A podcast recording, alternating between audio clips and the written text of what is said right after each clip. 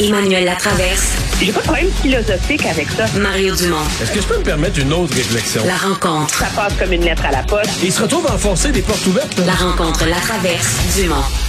Emmanuel Latraverse se joint à Mario et moi. Salut Emmanuel. Allô? Alors, euh, le premier ministre Justin Trudeau euh, a annoncé en point de presse en fin d'après-midi aujourd'hui, avec quelques-uns de ses ministres, là, euh, de, nouvelles mesures pour le Canada. L'envoi, puis ça c'est majeur, l'envoi de systèmes d'armes anti-chars, des missiles, des munitions. Euh, on coupe complètement les importations de pétrole brut russe. Alors, on, on, on durcit le ton, là. On durcit le ton, on accélère aussi les demandes d'immigration au Canada. On passe à un autre niveau, Emmanuel. Ouais, je vois, oui, moi j'avais des doutes là, sur la stratégie des petits pas, mais finalement, quand tu accumules beaucoup de petits pas, ça finit par faire énormément. Là. Alors, on voit vraiment la stratégie du Canada et de ses alliés d'étouffer la Russie complètement. Là. Euh, le pétrole, c'est quand même un million de dollars par jour d'importation euh, de pétrole. La Russie est un fournisseur marginal dans le marché canadien, mais euh, ça envoie un message clair parce que pensez qu'au sud de la frontière, c'est 600 000 barils par jour qui arrivent de Russie. Là. Alors, euh, il y a un effort là-dedans d'essayer de, nous, les pays qui en ont moins de besoin, ben, de fermer le robinet, puis ça donne un peu une chance aux pays qui ont pas le luxe de fermer le robinet russe, comme on voit euh, en, en Europe.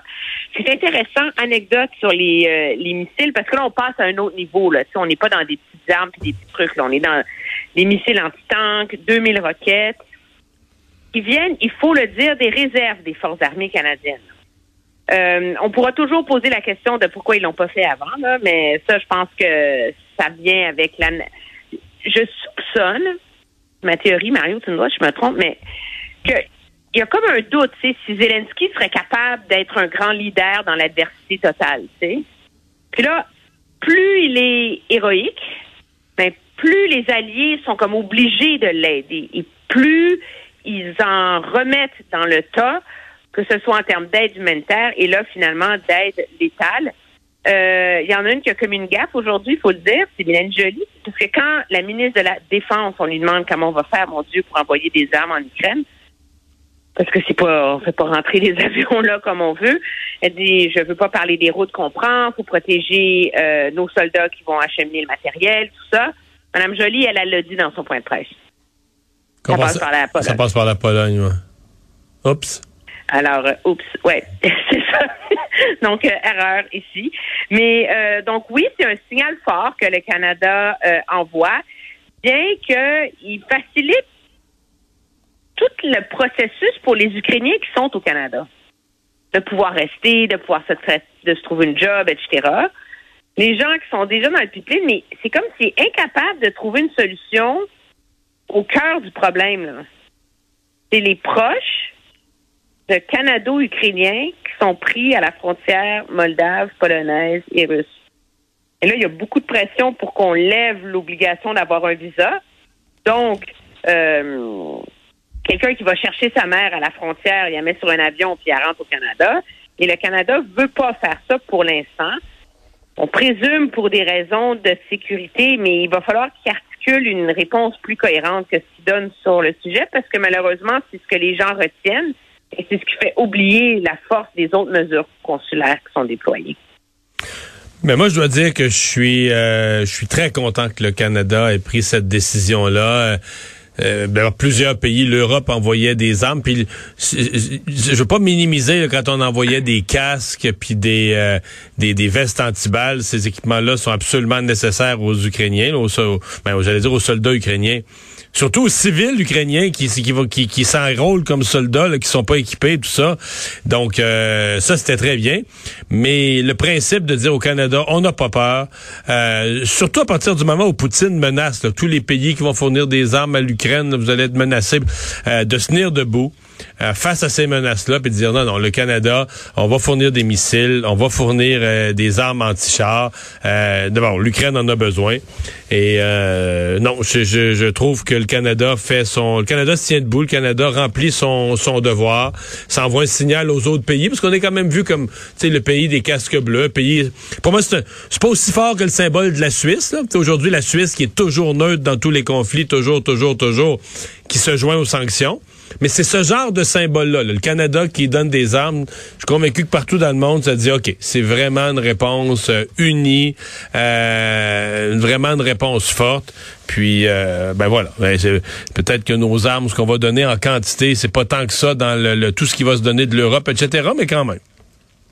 Non, c'est beaucoup. Puis on est quand même une journée où il y a des points tournants. Tu mentionnais la Suisse. C'est absolument énorme. C'est que la Suisse abandonne sa légendaire neutralité et qu'elle soumette donc son propre système bancaire à ces sanctions-là, parce qu'on s'entend que tu fermes tous les comptes en banque. En, je pense pas que les oligarques ont beaucoup d'argent au Canada, là, mais euh, à Londres, en France, à Washington, etc. Il y a toujours les banques suisses là, qui sont comme le havre des milliardaires de la planète. À partir du moment où la Suisse embarque, là, ça fait, c'est peut-être un des développements les plus importants en termes de sanctions contre des richissimes oligarques qui contrôlent le pouvoir. Euh, tu mentionnes le Canada qui donne des armes. Moi, j'en retiens un autre aussi, c'est l'Allemagne. Oh, mais les autres en donnent, en quantité. là. Mais depuis la Deuxième Guerre mondiale, porte de son de son sa culpabilité de la Deuxième Guerre mondiale et de sa volonté de ne plus jamais retomber dans les erreurs du passé, n'a jamais contribué de manière offensive et de manière euh, à ce genre d'opération-là. L'Allemagne n'envoie jamais des armes. L'Allemagne létale, ça, fait partie comme du, du schème euh, identitaire, euh, psychologique de la politique militaire allemande. Et donc, qu'elle abandonne cette réserve qu'elle avait depuis les lendemains de la Deuxième Guerre mondiale pour venir en aide à l'Ukraine, ça aussi, envoie un message d'autant plus fort que l'Allemagne est le pays de l'Europe de l'Ouest qui est le plus proche de la Russie. Et le plus dépendant de son euh, gaz naturel. Donc, euh, eux, eux, ils se font mal à eux-mêmes en prenant des sanctions.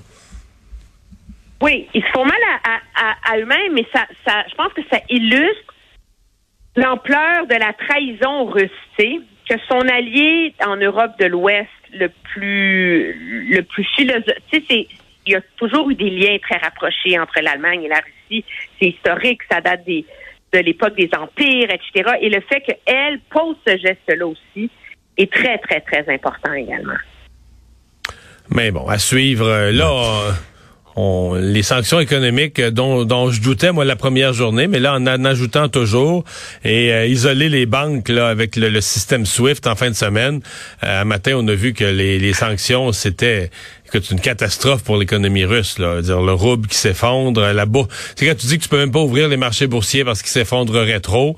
Euh, c'est une dure, dure, dure journée là, pour l'économie de la, de la de la Russie. Et tant mieux. Et le défi, c'est de trouver une porte de sortie à Poutine. Je pense que c'est c'est ça aussi qui va devenir très difficile dans ce calcul-là, parce que euh, à cause de son son approche, ses lubies et tout le reste euh, comme on n'ira pas envahir la Russie et qu'on va pas aller orchestrer un coup d'État en Russie, là, on n'est pas en Colombie dans les années 70, il va falloir à un moment donné qu'il y ait une voie diplomatique qui puisse s'articuler pour lui offrir une porte de sortie parce que ce que tout le monde craint, c'est que plus il va être acculé au, point, au pied du mmh. mur, plus il risque de se radicaliser.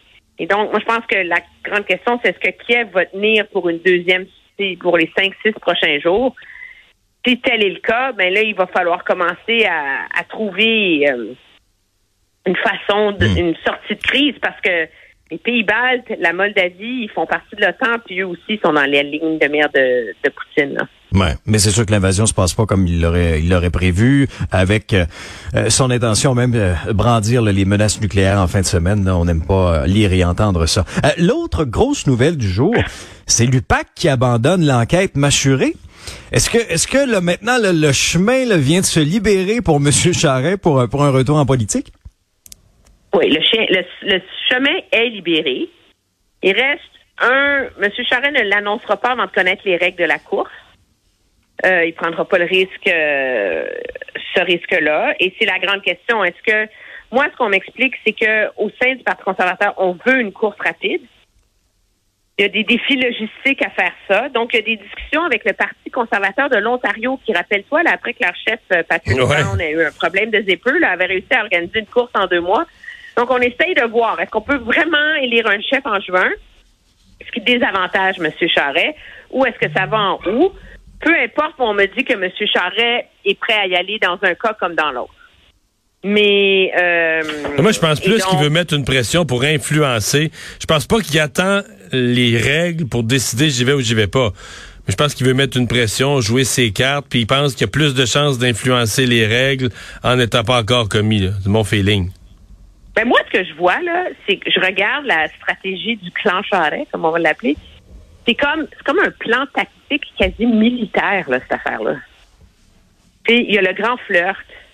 Puis là, il y a la lettre de Alain Reyes. Puis là, la semaine dernière, il y a la lettre que Jean Charest a écrite sur l'Ukraine, qui est quand même la C'est la seule alternative politique cohérente et intelligente qu'on ait, qu'on ait lue sur euh, l'approche du gouvernement Trudeau là-dessus. Euh, là, il y a la sortie de Gérard Deltel qui l'appuie et donc c'est comme si ça, évacue l'odeur de corruption parce que M. Deltel était un de ses plus coriaces adversaires sur la question. Là, il y a Machuré euh, qui est réglé. Les éléments se, se, se dissipent. Il y a un enjeu, moi, dans ma tête, c'est parce que là, il y a beaucoup fait le ménage de ces casseroles. Là. Il y a Huawei. Il y a la Chine, exactement. Ça, il- je suis curieuse de voir si Jean Charest va trouver une façon de régler ce problème-là parce que ça, c'est les, ils sont très. euh, euh, le Parti conservateur est en faveur d'une approche très dure face à la Chine. Ré, on réclame. Et, pas M. Charret, pas du tout, là, au contraire. Il, même en tant Ben que porte-parole de Huawei, il, y a, maintenant, il avait fait une sortie où il avait laissé entendre, à la Chambre de commerce, que non, non, la Chine, c'est un partenaire économique, puis ça avait mis en relief, ben oui, lui, il travaille pour une compagnie chinoise, puis ça, euh, peut-être qu'à la fin de la course, ça va être devenu plus gros que l'UPAC, hein? Ben moi, je pense que oui. J'ai parlé à beaucoup de députés qui sont prêts à vivre, tu sais, des députés euh, centristes, euh, progressistes, euh, whatever, qui sont pas des fans de Jean Charest. Le meilleur que lui, vu Pierre Poilievre, il prendrait Jean Charest demain matin parce qu'ils s'imaginent une campagne électorale Freeland, Poilievre, puis ils sont morts de rire, là. Euh, ils pensent qu'il l'écraserait en deux secondes, mais l'affaire de la Chine, ça les chicote. Et ça, c'est son problème. Moi, je pense là qu'il reste à, à régler. Il faut qu'il articule une solution euh, à ce problème-là. Mais pendant ce temps-là, Pierre Poilievre, il s'active, lui, hein? Tu sais qu'il est à Montréal aujourd'hui. Ah oui? Il y a eu plein de rencontres avec des donateurs du parti, avec des présidents d'associations de comté, avec une quarantaine d'ex-candidats.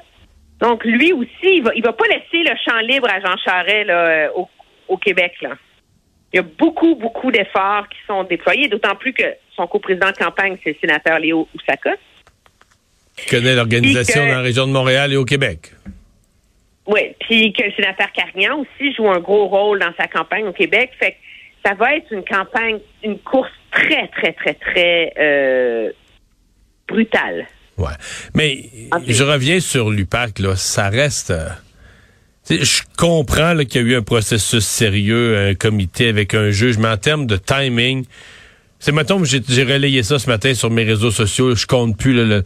Je veux dire, je pourrais pas faire un estimé du nombre de messages qui vont dans le sens que c'est ridicule. Le timing, voyons, ça tombe trop bien. Tu sais, pour les gens, là, c'est comment t'expliques qu'au moment où Jean Charest a besoin que l'UPAC détache, tu comprends, son espèce de boulet à la cheville, là, juste, Jean Charest est installé, sa ligne de départ du marathon, là, tu comprends, il est sa ligne, le prêt à partir, puis whoops, on détache le boulet.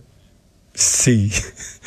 Et l'UPAC, Ben, c'est, c'est- ça aurait été maladroit jusqu'à la fin, mais c'est le pire moment pour faire ça. En fait, euh, en fait, probablement qu'il aurait dû fermer cette enquête-là il y a six mois. Il y a six mois, veux mon avis, personne, euh, on aurait dit quelque chose, mais personne n'aurait réagi de la, de la- de la même façon, là. Mais ce qu'il y a de malheureux, c'est qu'il l'aurait fermé il y a un mois et demi.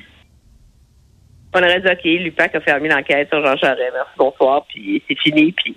Mais à cause du timing, il va toujours y avoir un doute dans l'esprit des gens. Injustement, là, moi, je, je vois ce que l'UPAC a mis en branle pour ils ont confié ça au DPCP, qui a confié ça à un comité d'experts, qui a confié ça à un ancien juge, juge de la Cour d'appel à un moment donné, là, je veux dire, on s'entend, là, ils ont fait le maximum pour essayer de donner l'impression d'une décision indépendante et éclairée, mais la question du timing dans l'esprit des gens va, va toujours discréditer Ben, cette décision-là, mais en même temps, le monde qui l'haït, Jean Charest, là, ils vont l'haïr toute leur vie. Là.